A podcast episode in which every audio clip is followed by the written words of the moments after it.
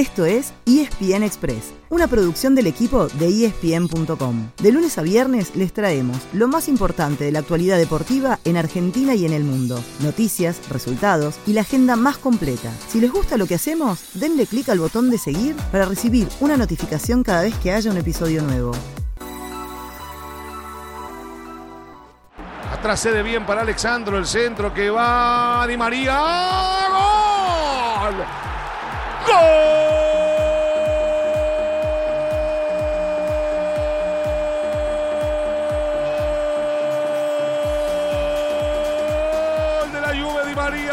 Di María, Di María, Di María, 26 minutos demoró. Nada más Di María en marcar su primer gol oficial con la camiseta de la Juve. Se toca el doctor Di María, ¿eh?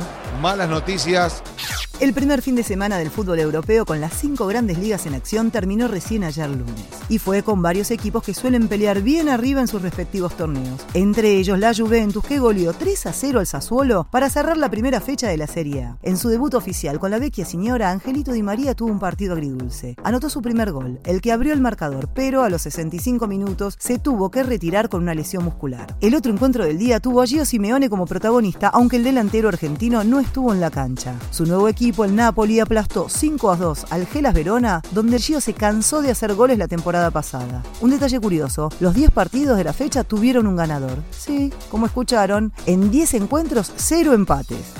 Hubo otro Simeón en acción ayer, pero en la Liga de España. Hablamos del Cholo, del padre de Gio, quien comenzó otra temporada al frente del Atlético Madrid con un contundente 3 a 0 frente al Getafe. En el colchonero, Nahuel Molina jugó los 90 minutos, mientras que Rodrigo de Paul y Ángel Correa ingresaron en el segundo tiempo. También 3 a 0 se impuso el Betis de Germán Pesel y Guido Rodríguez frente al Elche. Y en Inglaterra, el Liverpool sumó su segundo empate seguido, esta vez 1 a 1 con el Crystal Palace.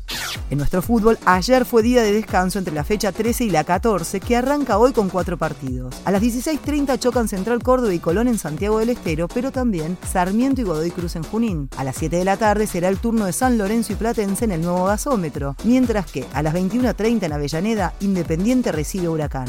Mañana miércoles será el turno del puntero, Atlético de Tucumán, pero también de River y de Boca. El millonario visita Arsenal, mientras que el Ceneice será local ante Rosario Central. En la bombonera habrá dos grandes focos de atención. Por un lado, el regreso de Carlos Tevez ahora como técnico del canalla. Y por el otro, ¿qué pasará con Darío Benedetto y Carlos Zambrano, protagonistas de una pelea en el entretiempo del partido con Racing? ¿Los dejará fuera de la formación titular Hugo Ibarra?